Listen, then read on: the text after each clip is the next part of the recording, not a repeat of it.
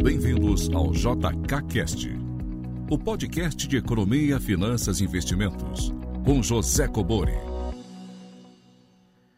Sejam todos muito bem-vindos a mais um episódio do JKCast. Perguntas em áudio e texto para o WhatsApp 61 98117 0005. Lembrando sempre em locais silenciosos ou com pouco barulho, né? E tentar fazer umas perguntas aí um pouco mais curtas e objetivas, entre 40 segundos, um minuto no máximo. Tá ok, pessoal? Então, sem mais delongas, vamos à primeira pergunta. Olá, Cobori. Meu nome é Pamela, sou de Goiânia e atualmente vivendo em Karlsruhe, na Alemanha. É, primeiramente, parabenizar pelo seu canal no YouTube e os podcasts. Gosto muito de te ouvir e te assistir. Estou aprendendo muito sobre finanças com você.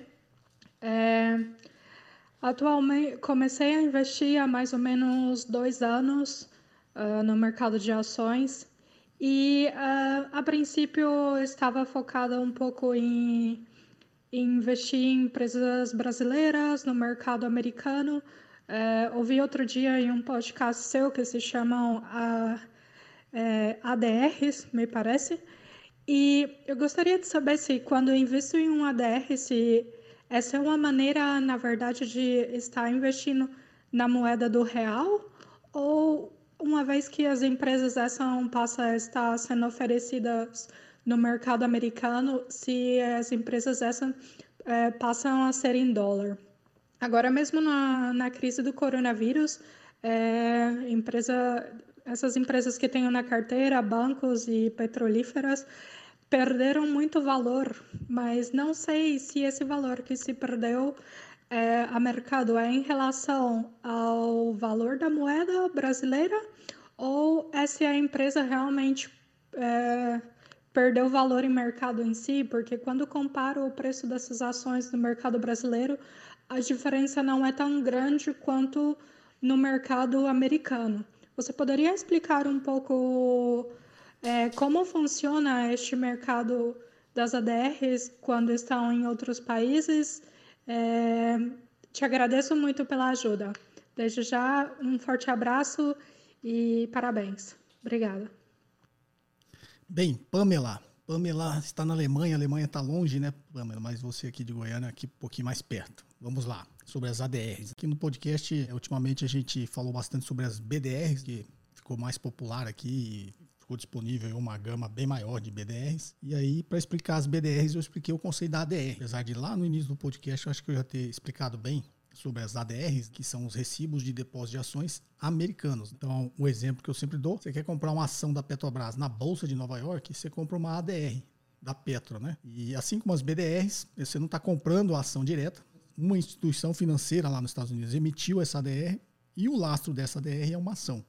Então, a empresa que emitiu, a instituição que emitiu, tem que ter essa ação da Petrobras para emitir uma ADR. Então, teoricamente, é como se você estivesse comprando ação, mas aí na Bolsa de Nova York, tá? E assim como as BDR, ele tem uma pequena diferença ali, porque essa instituição tem um custo. Então, ela retém uma parte eh, da distribuição de dividendos, geralmente 5%, e dá essa diferençazinha no fluxo de caixa entre uma ADR e a própria ação aqui no Brasil.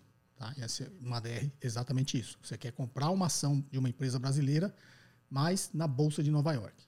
E você compra um ADR. E agora aqui no Brasil, você quer comprar uma ação de uma empresa americana na Bolsa de Valores aqui de São Paulo. Então, você compra uma BDR. Então, na realidade, está abrindo a oportunidade aqui no Brasil, no caso das BDRs, para os investidores brasileiros ter acesso né, às ações de empresas americanas. Então, por exemplo, você quer comprar uma ação da Amazon, do Google, da Apple, é, do Facebook. Né? Então, se essa instituição emitir uma BDR né, e tiver essas BDRs disponíveis aqui, você compra exatamente é, essa BDR, por exemplo, da Apple, aqui na Bolsa de Valores de São Paulo, né, a nossa B3, tá ok? Acho que a sua dúvida surgiu que você perdeu, você tinha aí, acho que você falou Petrolífera, deve ser a Petrobras e alguns bancos. E aí você perdeu, essas ações desvalorizaram. E aí, quando você olha para o Brasil, ela não desvalorizou tanto. Justamente porque você comprou uma ADR e você comprou em dólar. Você tem que raciocinar o seguinte: o lastro de uma ADR é a ação. Né? Então, ela vai se comportar conforme se comporta a ação da empresa. E a ação da empresa se comporta a bolsas como se comporta o mercado dessa empresa. Né? Então, se há uma expectativa de melhora nos resultados dessa empresa, essa ação tende a subir. Se há uma expectativa de piora nos resultados dessa empresa, essa ação tende a cair. É isso? E essa expectativa melhora ou piora está atrelado ao cenário econômico. Né? Então, para quem já fez os cursos comigo, sabe que você tem que primeiro começar a fazer essa. É, primeiro não, né? Porque uma análise bottom-up, você escolhe a empresa, essa empresa é muito boa, tem bons fundamentos, aí você olha no cenário econômico como é que essa empresa vai se comportar né, nos diversos ciclos da economia. Então, essas ações aí da petrolífera e do banco perderam valor aqui na Bolsa de Valores de São Paulo, é isso, na B3. E isso, logicamente, tem que refletir nas ADRs lá na Bolsa de Nova York, já que é o mesmo ativo. Quando eu, eu já expliquei esse conceito da arbitragem. Só que quando você olhou lá e olhou aqui, você achou que aqui você perdeu mais, porque aqui você está em real e lá você está em dólar. Então, nesse período que você olhou, o que, que aconteceu? A ação perdeu valor, só que como você comprou em dólar, o dólar ficou mais forte nesse mesmo período que você está fazendo o comparativo. Né? Então, é, ao mesmo tempo que você perdeu valor, se você tivesse em real, você perdeu, só que você ganhou a valorização do dólar, quando você faz esse comparativo. Né? Então, por isso você fica com essa leitura. Né? Ah, eu perdi, as ações é, deram um prejuízo, mas o prejuízo aí no Brasil foi muito maior. Justamente porque nesse mesmo período o real é, depreciou, perdeu valor frente ao dólar. Então a explicação é essa, é, Pamela. Mas continue lendo os fundamentos, adquirindo conhecimento para que você é, possa comprar ações dessas empresas, as ADRs, ações de empresas brasileiras na Bolsa de Nova York, com um pouquinho mais é, de segurança. Porque quando você entende os fundamentos, muitas vezes essa queda que você teve aí não foi um prejuízo, porque provavelmente você não realizou, você não vendeu. Né? E esses ciclos é, são normais, né? Em algum momento você vai olhar para a ação, ela vai estar tá perdendo valor. Em algum momento você vai olhar, ela vai estar tá ganhando valor. É, se você comprou com essa visão de longo prazo e você confia nos fundamentos da empresa, que você tem a fazer é só acompanhar os resultados dela e não se preocupar muito com a cotação dela na bolsa. Tá ok, Pamela? Espero ter te ajudado. É, e sucesso aí é, na Alemanha. Pelo seu sotaque, eu imagino que você esteja aí já há bastante tempo. Então, sucesso aí na, na, na sua carreira profissional e nos seus investimentos. Um forte abraço. Vamos à próxima? Olá, professor Cubor, eu sou o Frank, de Porto Velho, Rondônia. Sou seu aluno no curso Os Segredos da Independência. É, há pouco tempo entrei nesse, nesse, nessa área de compreender o mercado financeiro para fazer investimentos. Contratei vários cursos e posso dizer aqui que o seu curso é um dos mais completos, talvez o mais importante, porque ensina realmente os fundamentos da economia para que nós possamos entender a tomada de decisão realmente um dos melhores investimentos que eu já fiz. Professor, o senhor traz, como eu disse no seu curso, uh, as bases, né, o conhecimento das bases da economia. E eu queria fazer uma pergunta em relação ao passado do Brasil, passado recente. Né? O Brasil, como o senhor mesmo já citou, passou por uma época de hiperinflação nas décadas de 80, 90, nós tivemos inflação aí na casa dos 40, salvo engano, 45% ao mês. Né? Para os mais novos, realmente um cenário muito diferente. É, mas, e nós tivemos vários planos: plano cruzado, plano Bresse, plano verão, plano Collor, né? e o último plano, plano real. E eu pergunto: o senhor, o senhor poderia explicar, com base nos seus ensinamentos, fazendo uma contextualização, quais foram os parâmetros para o plano real ter dado certo? Nós tivemos no plano Collor o, o, o bloqueio né, da, das contas correntes, da poupança. Eu lembro muito bem, foi um momento assim muito complicado, né? Meu pai mesmo, né, tinha é, um certo capital investido, né? Enfim, não pôde sacar. Eu lembro, eu era bem jovem, mas eu lembro desse cenário é, muito ruim na época e não deu certo o plano Collor, né, onde houve aí a, a, a, a, impossibilidade né, de sacar dinheiro das contas. E depois, com o governo Itamar Franco, né, com o Fernando Henrique Cardoso como ministro da Fazenda, houve o plano real. O senhor poderia contextualizar com base nos seus ensinamentos, né, no que o senhor explica para nós nos, nos cursos, qual a diferença de um plano para o outro e por que, que deu certo o plano real? Obrigado, professor. Um abraço. Um abraço, Frank, que é aluno aí dos cursos. Então, você, obrigado aí, né, pelo elogio. Eu fico feliz aí que, dentre tantos cursos aí que você já fez e já pesquisou, você considere o meu aí o mais completo, né? Eu tem essa preocupação em passar os fundamentos, não ficar falando o que, que a pessoa tem que fazer, mas dar conhecimento para que ela mesma saiba o que ela tem que fazer. Como diria Warren Buffett, né, o risco advém de você fazer o que você não sabe. Tá ok? Então vamos lá, Frank. Isso é complicado, né? Esse negócio de economia. Eu vou tentar. É porque tem muita teoria por trás. Eu vou tentar resumir, como sempre, né, de uma forma mais simples. Então eu vou ter que contar um pouquinho de história. Na realidade, o Brasil sofreu muito tempo com a inflação e a hiperinflação. Né? Quando o plano real eh, foi implementado, a gente estava num ambiente hiperinflacionário. Então, na realidade, foi até mais, viu, Frank? A gente chegou a ter 83% de inflação no mês. Então, imagine o que, que é você amanhecer um dia com 100 reais na mão e daqui a um mês esses 100 reais não vale quase nada, né? Você perdeu 83% do valor desse dinheiro. Então, naquela época, tinha essa correria aí para você usar o dinheiro o mais rápido possível para ele não perder valor. Então, fique aí com essa informação aí do, do lado mais psicológico. Eu acho que o sucesso do Plano Real tem muito a ver com isso. Para quem estuda um pouquinho de história, todo mundo fala que a nossa inflação começou com JK na construção de Brasília. Né? O governo imprimiu é, muito dinheiro para poder construir a cidade. A Brasília foi uma cidade que foi construída do zero, né? no meio do cerrado é, no estado de Goiás. Então, você imagina o quanto não custou a construção dessa cidade. Né? Então, Juscelino Kubitschek quis fazer, fez, só que alguém tem que pagar. Né? Isso foi pago. É, até hoje a gente sente os efeitos né, dessa inflação, que, segundo a história, começou a ser gerada lá no Juscelino. E depois veio os governos militares, os governos durante a ditadura militar. O que, que houve? Houve também um gasto muito forte por parte do Estado. Os militares, principalmente lá no início, tinham uma visão, é, digamos, bem nacionalista, e para implementar essa visão nacionalista, eles utilizaram, por óbvio, o Estado. Né? Então, o Estado ele fez todas as obras de infraestrutura. Né? Para quem é mais antigo, deve se lembrar disso. Né? Então, o Estado gastou muito dinheiro durante o governo militar. E lá no, no, governo Figueiredo, quando a gente fez a transição para a democracia novamente, já estava nessa situação caótica, digamos assim. Eu acho até que teve um, uma certa relação, né? Acho que os militares já vendo que não tinha é, uma solução no horizonte de como resolver esse problema, também ajudou a acelerar essa transição aí da ditadura militar para a nossa democracia que estamos até hoje, tá?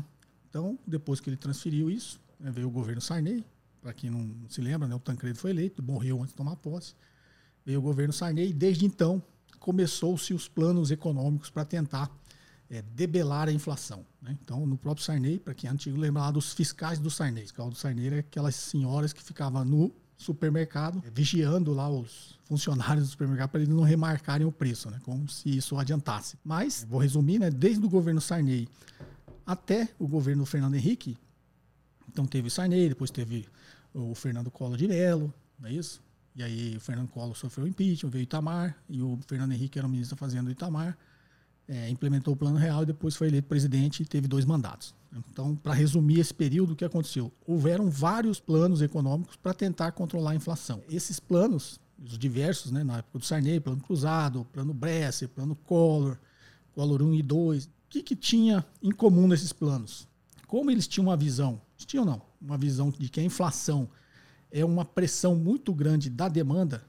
Você tem o mesmo nível de oferta, mas tem muita pressão na demanda, justamente por todo o dinheiro que foi injetado no mercado, desde da história que eu estou contando, do Juscelino Kubitschek, depois dos governos militares, né, os gastos públicos muito altos é, e o endividamento do Estado para isso, para emitir moeda e, e emitir dívida, aconteceu que isso culminou numa hiperinflação, esse excesso de dinheiro no mercado gerando é, essa pressão nos preços. Então, nesses governos depois que entrou o Sarney, todos eles tinham meio que uma visão de nós temos que fazer parar de subir os preços, que é controlar a inflação. Então, eles tinham todos os planos tinham duas coisas em comum. Ele mudava a moeda, cortava 3,0, né? Porque imagina, essa hiperinflação daqui a pouco vai comprar uma balinha é, na padaria, era mil cruzeiros, mil cruzados, né? Então, eles foram, sempre nesses planos cortava 3,0 da, da nossa moeda. Então, o que era mil virou um e mudava o nome da moeda. Então, era uma forma ali deles darem a impressão,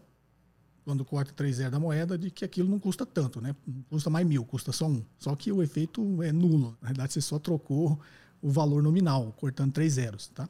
E por um outro lado, eles achavam que a inflação, como é um aumento de preço, era só você congelar os preços. Então, é, todos esses planos tiveram é, mais ou menos essa mesma linha, tirando o plano Collor que eu explico é, mais ou menos como aconteceu. Então, a partir do governo Sarney, tiveram esses planos, né? Eles congelavam, o Sarney tinha fiscal do Sarney, teve confisco de boi no pasto, né? Tipo, a, a preço da carne está subindo. Aí o governo tinha congelado o preço, ou seja, tabelado. O que, que era tabelar? Era falar assim, ó, o preço da carne não pode subir, vai ter que ser esse preço. Né? Isso que era o congelamento de preço. Então, no dia lá que eles soltavam o plano, sei lá, custavam 50 cruzados, né? a moeda lá da época, 50 cruzados o quilo da carne, de qualquer carne, só, só para dar um exemplo, tá? 50 reais o quilo de carne. E a inflação muito alta, que, que havia? Um aumento de preços, né? Então, você ia lá no final do mês já não era 50, era, dependendo da inflação, né? se foi 50%, era 75 reais o preço da carne. E aí eles tinham a solução mágica de, não, é só a gente tabelar o preço, só congelar, não deixa ninguém subir o preço. Então ele congelou lá, nesse meu exemplo, em 50 cruzados. Que, que acontece se você é o pecuarista, você é o produtor é, da carne, do boi, né? Você tem lá o seu frigorífico. Você começa a achar que por aquele preço, né, você vinha nessa inflação galopante, você vinha aumentando seu preço porque ninguém queria perder o poder de compra. Por isso que a inflação, eu já expliquei aqui é, em, em, detalhes, mas com outra visão teórica, porque a inflação prejudica o mais pobre. Né? Mas então você imagina, nesse ambiente inflacionário, quem pode reajustar o preço vai reajustando. As classes menos privilegiadas não têm esse poder, né? Ele não tem como se proteger muito disso. Então, a inflação sempre prejudica os mais pobres. Então, você lá, o pecuarista, você fala, bom, mas por 50 o governo congelou, não vendo. E aí simplesmente começa a faltar carne. Os produtores não querem vender aquele preço. E começou a faltar carne. Qual que foi a ideia brilhante do Sarney? Mandar confiscar o boi no pasto, né? Para quem pesquisar vai ver. Confisco de boi no pasto. O que, que era? Era pegar o boi do cara à força, né? Ah, você não quer vender? Então vou aí tomar o seu boi aí. Então, confisco do boi no pasto. Então tinha essas soluções aí meio mirabolantes aí que hoje a gente ri, mas na época todo mundo achava que ia dar certo, né? pelo menos todo mundo do governo, né? da equipe econômica. E então tinha esse tabelamento de preço, tinha esse tipo de coisa. Aí chegou o plano Collor. Aí o plano Collor, quando ele implementou, inclusive foi o que acelerou a minha saída do Brasil, foi exatamente no plano Collor, né? Que eu passei dois anos fora do país. Então veio o plano Collor, o que, que eles fizeram? na Zélia lá, né? fizeram a reunião na academia de tênis em Brasília, ficaram lá enfurnados para soltar esse plano econômico. Aí eles tiveram também a brilhante ideia de falar, bom, se a, inflação é um excesso de dinheiro no mercado, simples, vamos tirar o dinheiro do mercado. Só que como eu faço isso? Tomando das pessoas. Então teve lá o, o confisco da poupança. Para quem é da época, ele falou assim, Frank, você tem 100 mil cruzeiros novos, sei lá, cruzeiros reais aí na sua conta partir de amanhã você só pode usar 50. Foi isso que foi o plano Collor. Então, no dia seguinte, no dia seguinte não, no momento do anúncio do plano, todas as contas ficaram bloqueadas e você podia sacar só 50 unidades lá daquela época, que eu também não estou lembrado, mudou tanto, cruzado, cruzado novo, cruzeiro, cruzeiro real, cruzeiro novo, então teve é, várias moedas aí nesse período. Então foi um confisco do dinheiro. Ele falou, bom, se a inflação é um fenômeno monetário, vamos tirar o dinheiro do mercado que para de subir os preços. É, foi uma engenharia meio hoje, né? Se olhar, você fala assim, esse negócio é meio estúpido fazer isso, né? Mas fizeram, tá? E na época também eles fizeram porque achavam que ia dar certo. Então nada disso, esses planos heterodoxos aí, não ia dar certo. Não faz sentido você achar que uma intervenção à força do Estado vai controlar os preços, que é o no fundo de todos esses planos era essa a ideia deles. E aí eu acho que quando entrou o Fernando Henrique, era o ministro da Fazenda, o Fernando Henrique não é economista, era um, era um ministro da Fazenda. Ele não era economista. Ele não é, na realidade. Né? O Fernando Henrique é sociólogo. Então por isso que eu acho que teve um efeito psicológico, e muito mais psicológico e sociológico é, do que matemático. Né? Então teve, óbvio, uma equipe é, econômica competente né, que, que montou esse plano, mas qual que foi o diferencial do plano real? Diferencial do plano real foi o seguinte: todos os planos ele era anunciado e naquele momento já estava valendo. Então o plano real não foi assim. Ele foi anunciado, foi aprovado pelo Congresso e, se me engano, só depois de quatro meses que ele começou a valer. Né? Então, nesse período, o governo investiu muito em, primeiro, implementar, é, fazer isso ser aprovado pelo Congresso, implementar e comunicar à população do que, que ia acontecer. É, por que, que a inflação é um fenômeno muito mais também psicológico? É lógico tem todos esses motivos econômicos, tá? que a gente vai explicar, mas ele tem um, um, um potencial muito grande sobre o lado psicológico. Você imagina você é o dono do supermercado. Né? Então vem essa inflação, 30, 40, 50, inflação todo mês. O que, que você começa a fazer para se proteger da inflação? Você não espera ela vir. Você vai e reajusta o seu preço. Então, se você acha, ou no mercado existe a expectativa que a inflação no mês que vem vai ser 60%, o que, que você faz hoje? Você aumenta em 60% o seu preço para se proteger. Então, quando todo mundo faz isso, a inflação realmente vira 60%. Não é isso? É a profecia autorrealizável. Todo mundo acha que vai ser 60, todo mundo reajusta em 60 e a inflação é 60. Então tinha essa inflação galopante por esse efeito, primeiro, de quem podia se proteger, que é quem está do lado da oferta se protegia, e quem está do lado da demanda ia perdendo o poder de compra da moeda e tinha por trás disso os gatilhos mensais do salário. Os salários tinham nessa época que ser reajustado todos os meses, só que estava sempre um mês atrasado, né? Você era reajustado pelo, pela inflação passada. Então você imagina que era essa correria, da oferta aqui reajustando e a demanda reajustando. Né? Isso não parava nunca, porque tinha esse componente aí inercial, né? As pessoas, a inflação existe porque todo mundo acha que ela vai existir. Isso é uma, uma, explicação psicológica. Né? E tem por trás disso também as questões econômicas, que era realmente excesso de gasto público, a parte fiscal do governo completamente descontrolada, é, emissão de dívida, tudo isso que a gente vê hoje aqui controlado sob esse ponto de vista, naquela época não tinha controle nenhum. Então a população, qual que era o efeito da inflação da população? Perda de confiança no poder da moeda e um completo, digamos, todo mundo perdido, não existia referencial. Por isso você vê alguns países existe a dolarização. Quando você perde o referencial da sua moeda, você começa a querer pegar outro referencial. Então, sei lá, Cruzeiro lá, todo mês, a inflação 70%, 80% por mês, você não tem a mínima noção de referência de valor daquilo. Perde a referência. E aí todo mundo começa a buscar outro tipo de referência. E a referência sempre foi o dólar. Então todo mundo olhava para o dólar e falou, bom, é, só que naquela época o dólar não era divulgado igual hoje, não existia internet do jeito que a gente é, tem hoje, né, nessa rapidez toda. Então era uma, digamos, é, a cotação do dólar era uma coisa não muito acessível para todo mundo. Então as, as populações mais carentes não tinham a menor noção de cotação de dólar, então ela não tinha referencial nenhum. O que, que o Plano Real veio por trás disso e fez? Nesse anúncio que eles fizeram e implementaram quatro meses depois. Eles criaram uma coisa que chamou URV, que era a Unidade Real de Valor. Então, para a população como um todo, essa URV passou a ser um referencial. E ele era realmente um referencial ao dólar, tá? Porque a URV era o dólar, era exatamente a cotação do dólar de um dia antes, se não me engano, tá? Então, a URV, a unidade real de valor, era o dólar. Então, uma URV era um dólar. E aí, nesse período em que a URV ficou valendo, ele passou a ser uma referência. Então, você ia lá hoje comprar um saco de arroz, era é, 10 mil cruzeiros. Aí, quando entrou o URV, estava lá, sei lá. Então, agora, sei lá, vamos dar o um exemplo que 10 mil cruzeiros era um dólar. Né? Então, aquele saco de arroz já não estava mais cotado lá em 10 mil cruzeiros, estava lá em uma URV. Você ia no mercado, estava tudo cotado em URV. Então isso aqui é uma URV, aquilo lá é duas URV. Isso aqui é meia URV. E aí passou a ser um referencial de valor. E aquele, aquela URV, você vê como é psicológico, né? a URV variava, porque ele era um dólar. Né? Então a taxa de câmbio, quando o real continuava perdendo valor, ele continuava perdendo valor, mas você ficava com essa URV na cabeça. Então agora não é mais 10 mil URV, agora é 11 mil, é, 11 mil cruzeiros numa URV, 12 mil cruzeiros numa URV. URV ficou assim. Né? Foi indo é, esse período de transição é, a, que a URV ficou valendo foi justamente para isso. Também para ajustar os contratos. Né?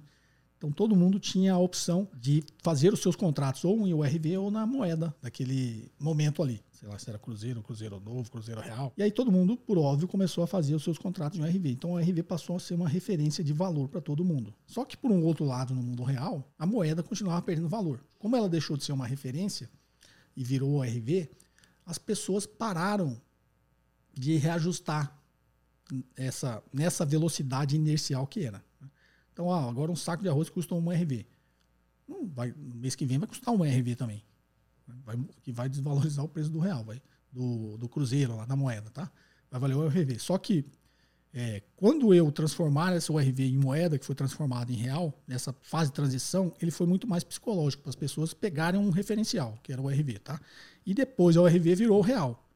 Foi é, uma, uma virada simples, assim, ó, agora uma URV é um real. Pronto. Aí vi, a moeda passou a ser o real, eliminaram o resto da moeda que existia, em vez de, desse negócio de cortar 3 zeros, simplesmente eliminaram e uma URV passou a ser um real. Aí você fala, mas não existe mágica. a inflação, o excesso de dinheiro na economia continua existindo. É, você precisa fazer um, um, forte ajuste fiscal. O que é fazer o ajuste fiscal? É gastar menos do que você arrecada.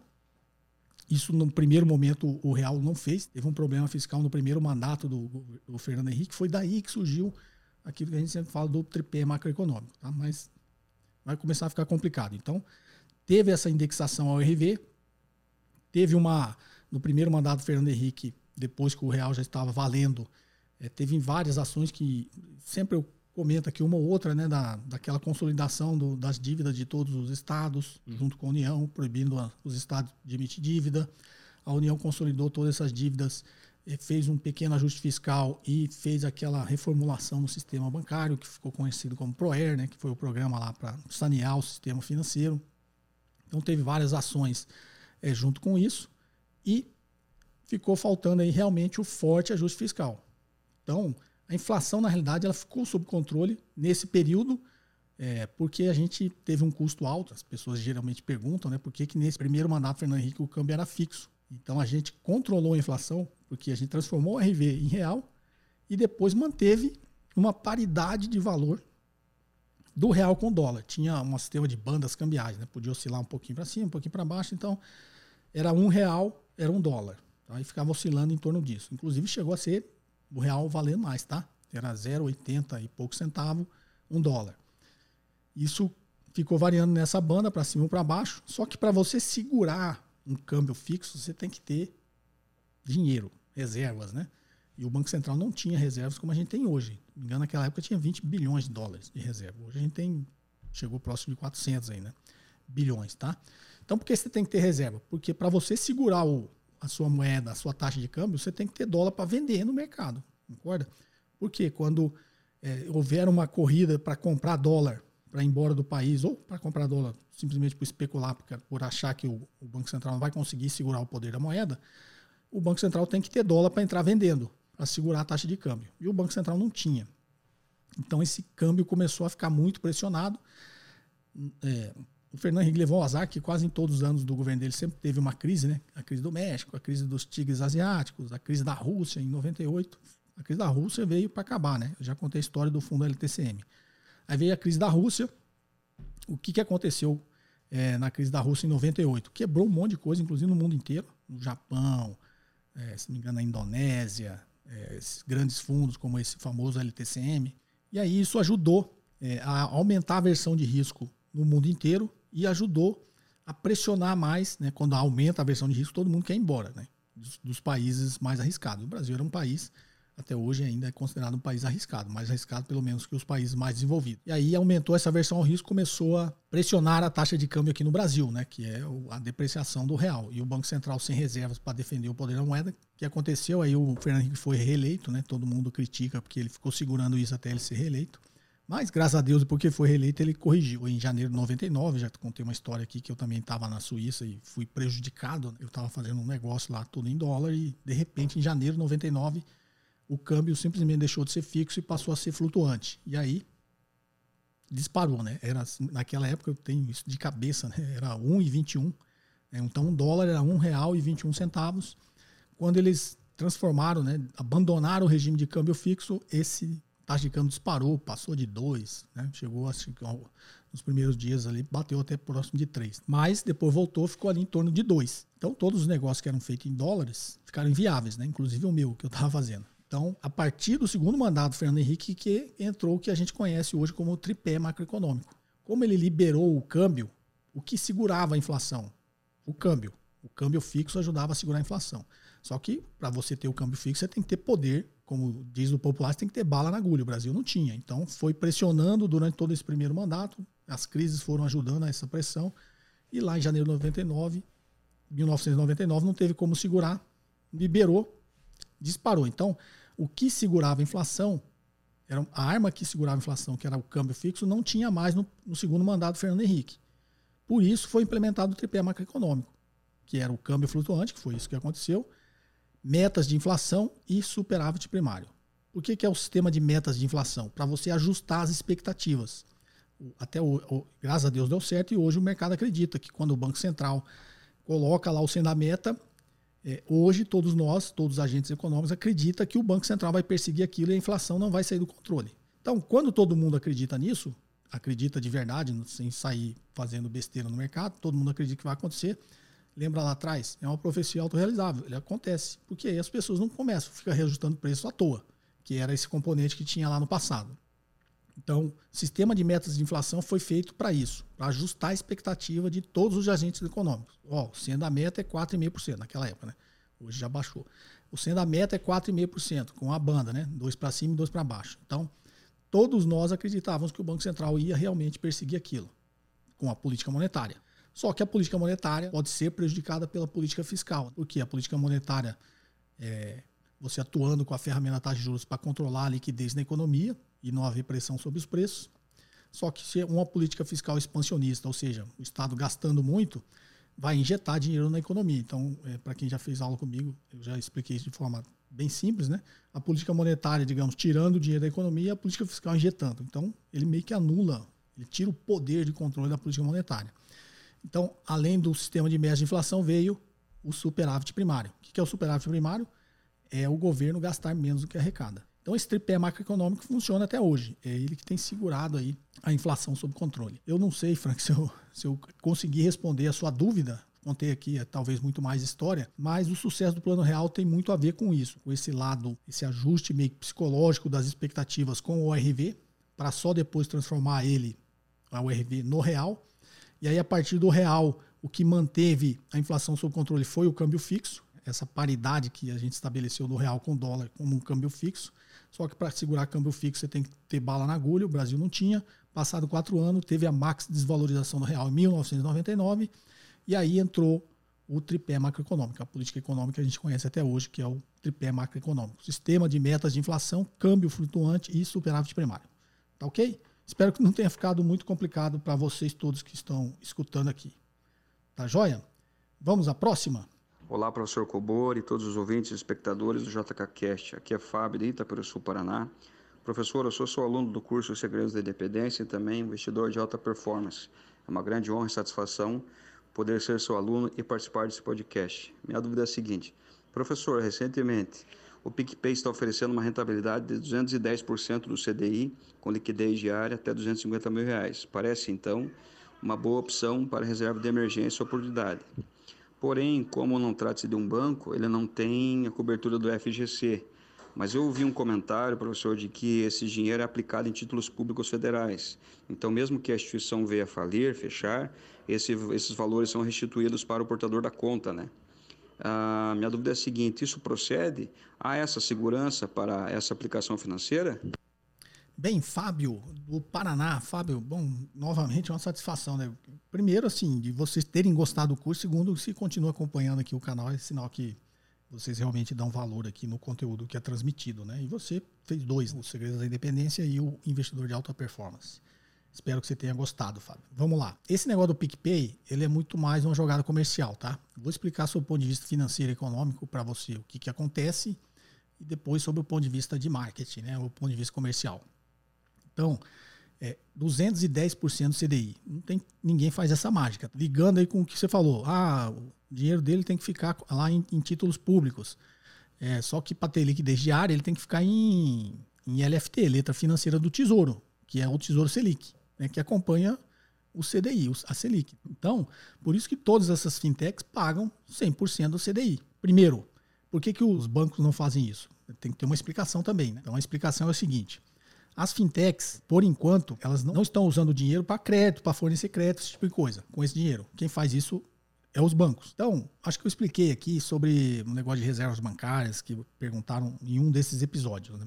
Então, tudo que sobra de caixa nas instituições financeiras, elas ficam em operações compromissadas com o Banco Central. Tá? Então, esse dinheiro que dorme sem nenhuma função, né, dorme na sua conta, tanto no Banco Itaú, no Bradesco ou aí no PicPay, né, no Nubank, ele dorme na sua conta, ele fica em operações compromissadas, porque ninguém quer que o dinheiro né, fique lá sem render nada. Então, esse dinheiro, o Banco Central vai lá e remunera esse dinheiro com operações compromissadas. que são operações compromissadas? Uma compra de título público. A instituição vai lá, ó, sobrou um bilhão aqui, vai lá e compra um bilhão em LFT, letra financeira do Tesouro, só que o documento que eles fazem entre eles que chama operações compromissadas, tá? Porque é, o título é o lastro disso, mas o Banco Central, teoricamente, não tem uma LFT de um dia para te passar, né? Então, são operações geralmente de um dia para o outro que vai se ajustando, né? Você paga, os bancos pagam, recebem a taxa de um dia, tá? Pelo dinheiro. E eu já expliquei a lógica disso no podcast passado, se não me engano. É, então, o dinheiro aí do PicPay fica lá, só que fica a 100% CDI. Por isso que você vê em outras instituições, outras fintechs, é 100% CDI. Por que, que você não vê isso em banco? Porque o banco usa o dinheiro. Então, o dinheiro que sobra lá, é, teoricamente, não está lá. Você depositou 100, o banco pegou esse 100 e seu emprestou para alguém, esse 100 seu não está lá. Então, o que o banco sobra de liquidez, de caixa, desse tipo de coisa, que é remunerado é, pelas operações compromissadas do Banco Central, muitas vezes dos bancos não, não é tudo da sua conta que está lá. Então ele não pode remunerar 100% do CDI. Né? No caso aí do PicPay, do Nubank, né? da Stone e essas fintechs, é remunerado. Você colocou 100 reais lá e deixou, esses 100 reais está correndo taxa Selic. Está lá em operação compromissada do Banco Central. Então, primeira coisa, isso não é um investimento. É uma conta remunerada que você tem. Como não é um investimento, não pode ter garantia do FGC. Tá ok? O CDB tem no banco. Né?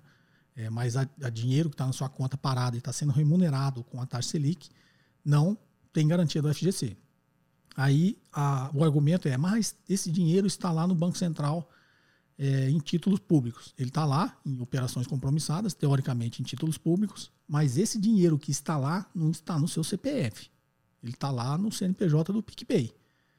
Qual que teoricamente pode ser uma garantia que isso aconteça. Porque se o PicPay é, quebrar, né, o que, que o Banco Central vai fazer? Vai intervir, aquele dinheiro que estava lá parado em operações compromissadas, o Banco Central vai bloquear, né, e quando ele for liquidar o banco, ele vai pagar os correntistas do banco. Só que até isso tudo ser feito, você vai ficar, teoricamente, é, perder rentabilidade sem a taxa Selic. É, no máximo, o Banco Central pode te pode passar para os correntistas aí essa remuneração da taxa Selic, que o dinheiro está lá em operações compromissadas, mas 100% CDI. E você, teoricamente, tem essa proteção, mas não é o título lá não está no seu nome, tá? Está no CNPJ do banco, da instituição, da fintech. Se a fintech quebrar, o Banco Central vai intervir e o dinheiro que ainda estiver lá, ele vai bloquear e vai passar a administrar porque ele vai liquidar o banco, tá ok? Provavelmente vai liquidar ou vai, né, outra instituição financeira, ele vai colocar a venda e outra instituição financeira vai comprar essa fintech e vai assumir toda a carteira de clientes, assim que funciona. Então, não tem proteção do FGC e os títulos lá não estão no seu nome, não, estão, não está no seu CPF, tá? Então, essa garantia é exatamente do, sob o ponto de vista que eu estou falando. Não é que o banco quebrou, ah, vou lá retirar o meu dinheiro porque está lá no meu CPF no, no, no Banco Central. Não está. Ah, o trâmite é mais ou menos esse que eu te expliquei. E aí vem a mágica, né? Por que, que eles estão pagando 210% CDI se eles estão remunerando a 100%? Né? Ele está investindo o seu dinheiro lá a 100% CDI e está te pagando 210%. Onde que está a mágica disso? É publicidade, é marketing, é investimento em marketing. O que, que as fintechs querem? E isso aí é, é só até dezembro, é uma coisa para sempre. Então é uma ação pontual até o mês de dezembro, que eles provavelmente devem ter feito a seguinte conta: preciso captar X milhões de clientes, é como toda empresa quer ganhar cliente, é porque esse mercado está crescendo e a gente sabe nesse mundo de tecnologia o que vale é a sua carteira de cliente, né? é o máximo de pessoas que você tem na sua base, na sua plataforma. Se fosse uma rede social na sua plataforma, no caso de um banco, como seus clientes ali, porque é a base que vale muito na mão de uma instituição financeira, porque ele vai, eu estava explicando isso sobre o Pix, porque ele vai ter que pegar exatamente, estava explicando sobre o Pix não, de repente Outro dia eu falo isso aí, que agora eu lembrei, foi na realidade a minha coluna na, na CBN que eu falei sobre o Pix, né, essa semana, na quarta-feira. Depois eu posso falar aqui no podcast também. Então, a fintech está lá querendo capturar clientes, tem muita concorrência. Ele fala assim: bom, posso investir em propaganda, fazer propaganda em, no Google, né, fazer propaganda no Facebook, isso tudo custa dinheiro. Então ele fala: ah, quero, minha meta é capturar 10 milhões de clientes. É, Para capturar 10 milhões de clientes, eu vou ter que investir, sei lá, um bilhão de reais ah, investir um bilhão de reais em publicidade. Ele tem essa verba lá de marketing para capturar novos clientes. O que na teoria a gente chama de custo de aquisição de cliente. Então ele vai capturar, vai fazer a continha e falar, bom, o custo de aquisição de cliente vai ser em torno de X reais. Aí ele pode pegar e falar assim, não, em vez de eu fazer publicidade, eu pego essa verba aqui de publicidade, esse custo de aquisição de cliente que eu tenho aqui e dou para o cara que tiver a conta e o dinheiro aqui. Abrir uma conta e deixar o dinheiro. E o, o, o atual não vai embora. Eu vou segurar a minha base e vou capturar mais gente. Estou dando um exemplo aqui, não sei os números, tá? Então, vou, esse um bilhão que eu investiria em, em publicidade e propaganda, vou investir esse um bilhão dando aqui é, remuneração na conta de quem abrir a conta e de quem já tem conta, até dezembro.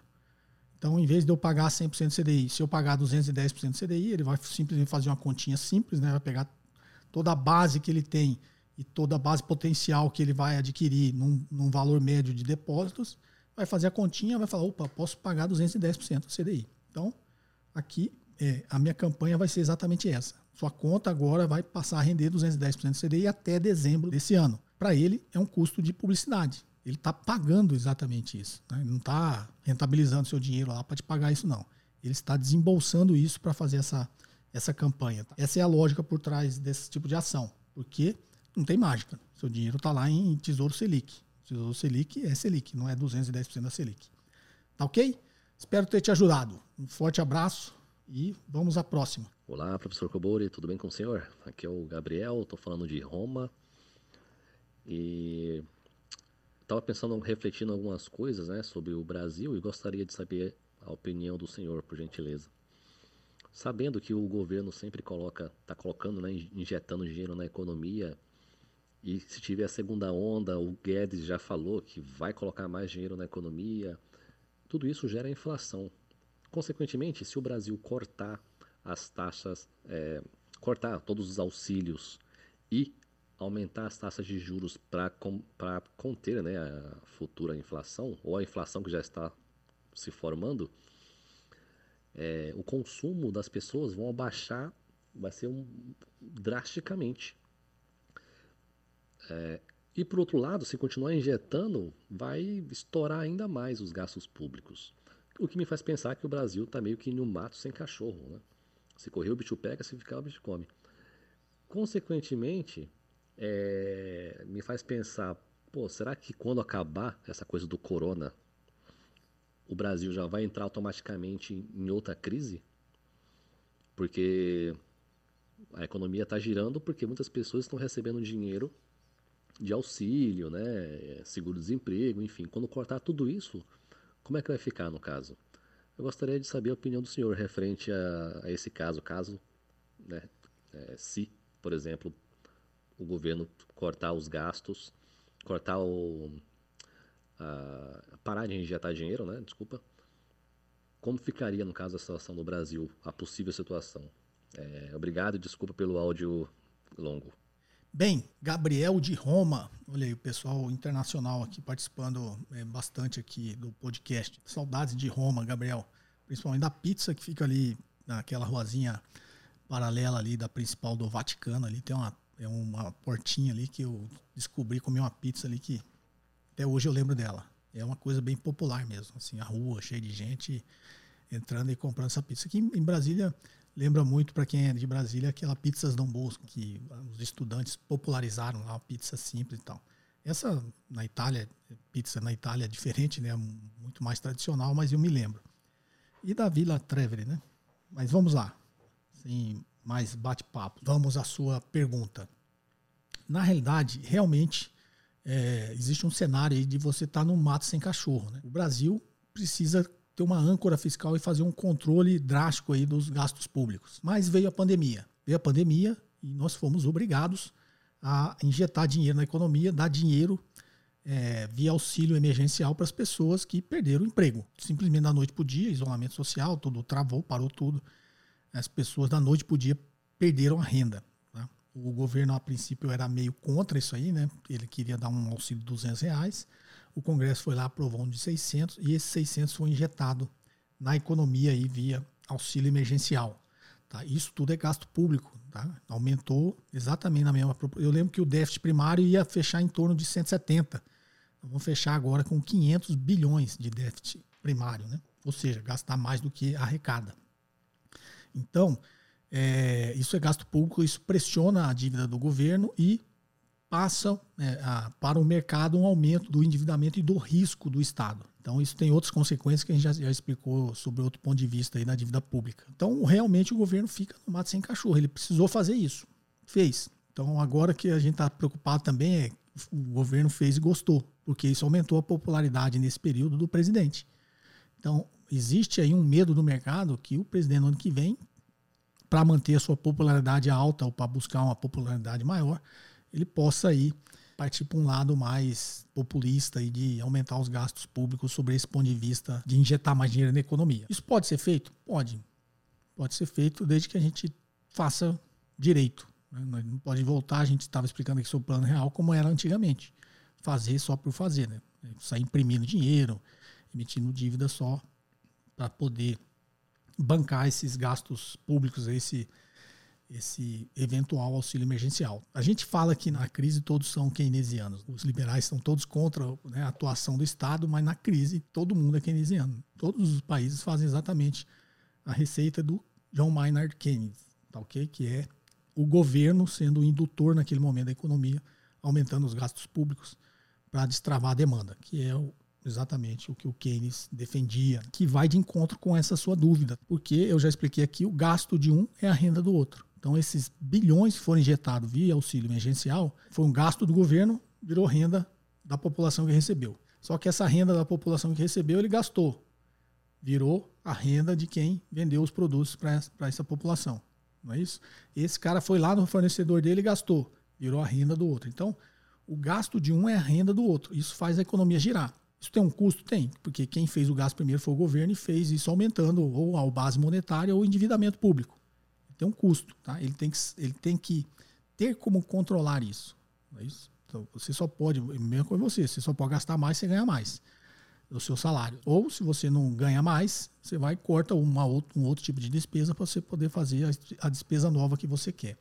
Então, a gente sabe que isso é muito difícil. Do ponto de vista do Estado fazer isso é muito mais difícil do que uma empresa ou uma pessoa física fazer isso. Existem interesses políticos e pressões políticas por trás disso, tá ok? Então a gente está nessa situação de que se a gente não renovar é, o auxílio emergencial no ano que vem, muita gente vai ficar sem renda, não é isso? Como ela vai ficar sem renda, ela não vai ter como gastar. Como ela não vai ter como gastar, não vai gerar renda para os outros.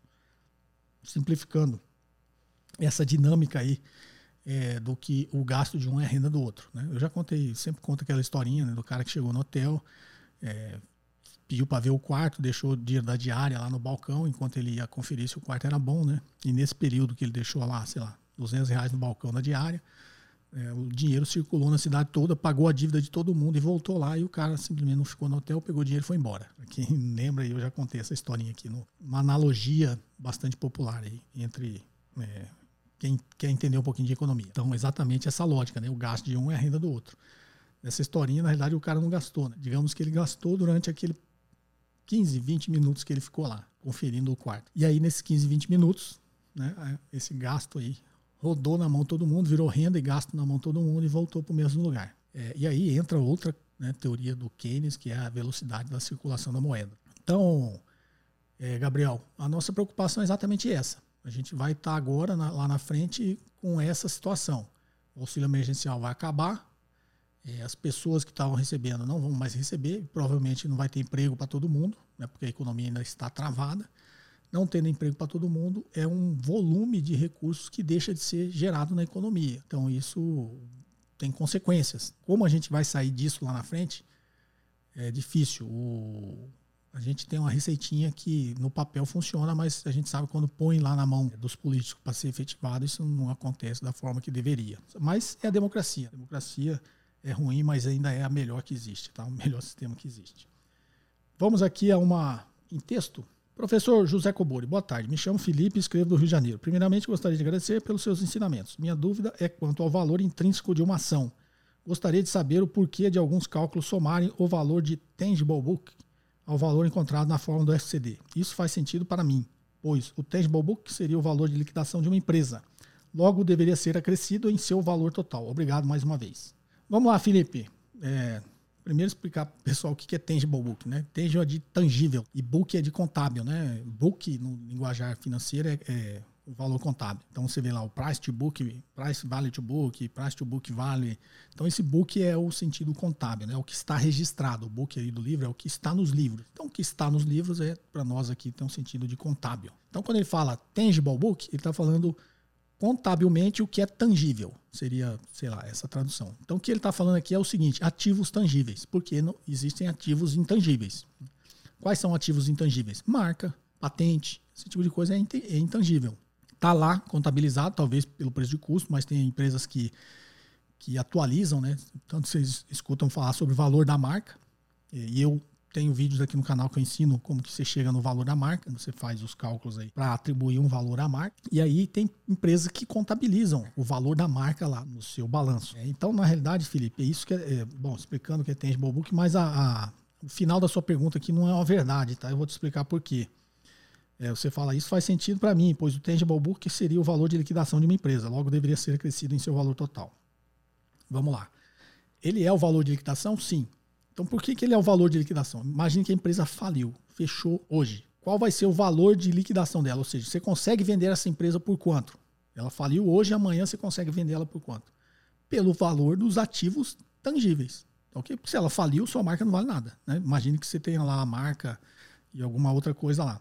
Então, faliu hoje. Você consegue vender pelo valor dos seus ativos tangíveis. E aumentando né, essa leitura é os ativos tangíveis líquidos, porque aí você tem que descontar a dívida, você tem que descontar o passivo, para você chegar no valor do patrimônio líquido. Então, valor de liquidação é exatamente esse. Os seus ativos tangíveis, o seu valor tangível lá contábil, é exatamente os ativos tangíveis, e isso é um valor de liquidação, porque a empresa faliu, quebrou, fechou hoje, amanhã ela é vendida por isso. Então imagine que minha, a minha empresa seja uma rádio. Eu estou aqui com esses equipamentos, o imóvel não é meu, o que é meu é essa cadeira, essa mesa, essa mesa aqui de, de controle aqui do som, esse microfone. Imagine que esses são meus, meus ativos. E aí tem um ativo intangível, que é a minha marca, é, sei lá, José Cobori. Então estou aqui no rádio, todo mundo escuta, porque é o José Cobori que está aqui sendo o locutor da rádio. Então, essa marca, José Cobori, tem um valor. Mas qual que é o valor dos meus ativos tangíveis? É exatamente isso que eu acabei de falar. Nesse exemplo, tá, gente? Tem, você imagina bens de capital de uma empresa.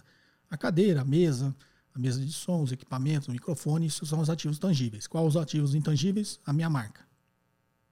Mais um, minha rádio fechou hoje, quebrei, fechei. José Cobori tem algum valor? Tem para mim, enquanto minha empresa estava aberta, mas ela faliu. O cara que vai comprar tem valor para ele? Não tem. E se ele quiser me contratar para continuar fazendo o programa na rádio dele, vai ter, porque eu vou cobrar né, para ele usar meu nome. Mas eu fechei a empresa e vou vender. Não vou continuar trabalhando, nem vou emprestar meu nome, nem vou cobrar para ficar lá. Então, qual o valor da minha empresa? Os ativos tangíveis, porque o intangível vale nada depois que a empresa quebrou. Tá ok? Só nesse caso que eu falei.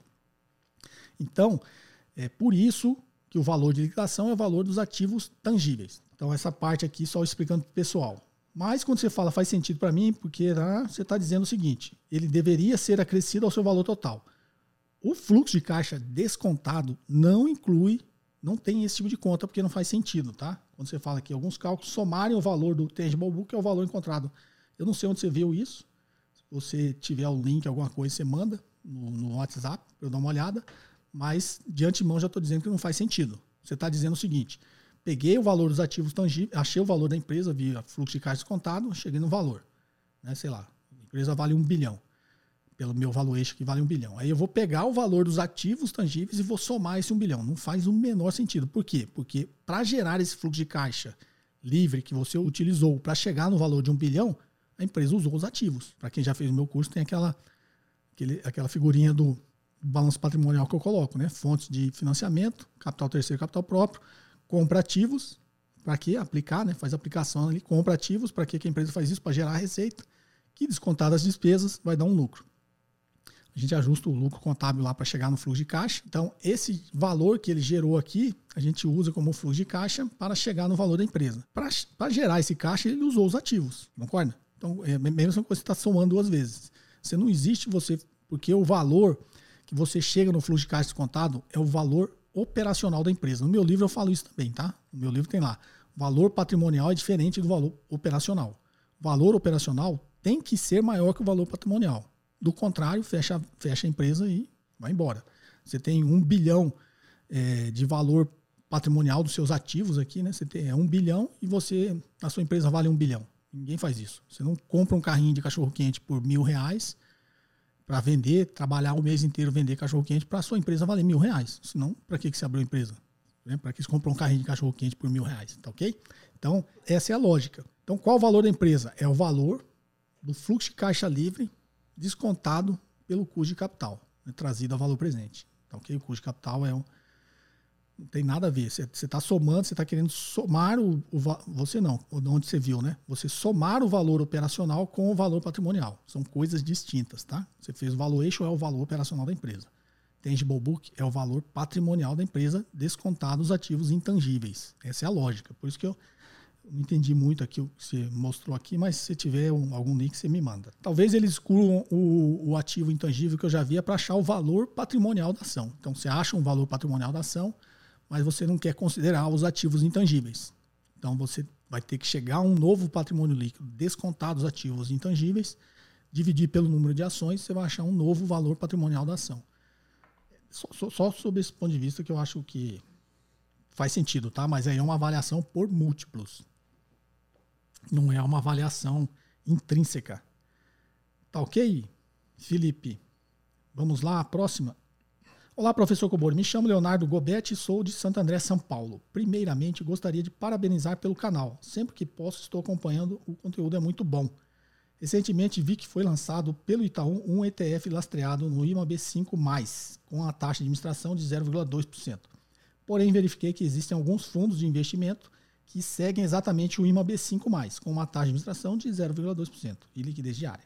Gostaria de entender o que faria uma ETF como essa ser mais vantajosa que um fundo ou vice-versa. Vamos lá, Leonardo de Santo André. A diferença de uma que me vem à cabeça agora a vantagem. A diferença de uma ETF, que é um Exchange Trading Funds, que é um fundo de índice, não é isso? Só que o índice desse ETF que está falando é o índice IMA B5+, e um fundo de renda fixa. É, essa foi a minha, a minha leitura aqui da sua dúvida. Qual a vantagem desse ETF para o fundo de renda fixa? Para mim é uma vantagem tributária, que o ETF, como é um, um ETF que é negociar na bolsa, ele vai pagar só 15% de imposto de renda sobre as suas movimentações lá, que é igual ações. Menos que você esteja fazendo um day trade, você comprou uma ação hoje, vendeu amanhã, você paga 15% sobre o ganho de capital. Então a ETF na bolsa vai pagar 15% de imposto de renda. E não existe come cotas. Né? O fundo de renda fixa não.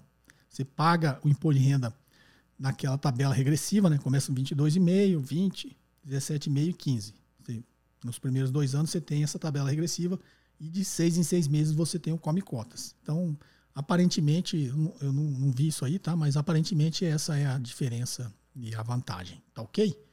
Espero ter te ajudado. O tempo passou bastante, vamos só mais uma aqui. Olá, professor. Sou Antônio de São Bernardo do Campo. Tenho uma dúvida simples a respeito de ETFs. Para onde vão os dividendos recebidos pelos ativos contidos nas ETFs?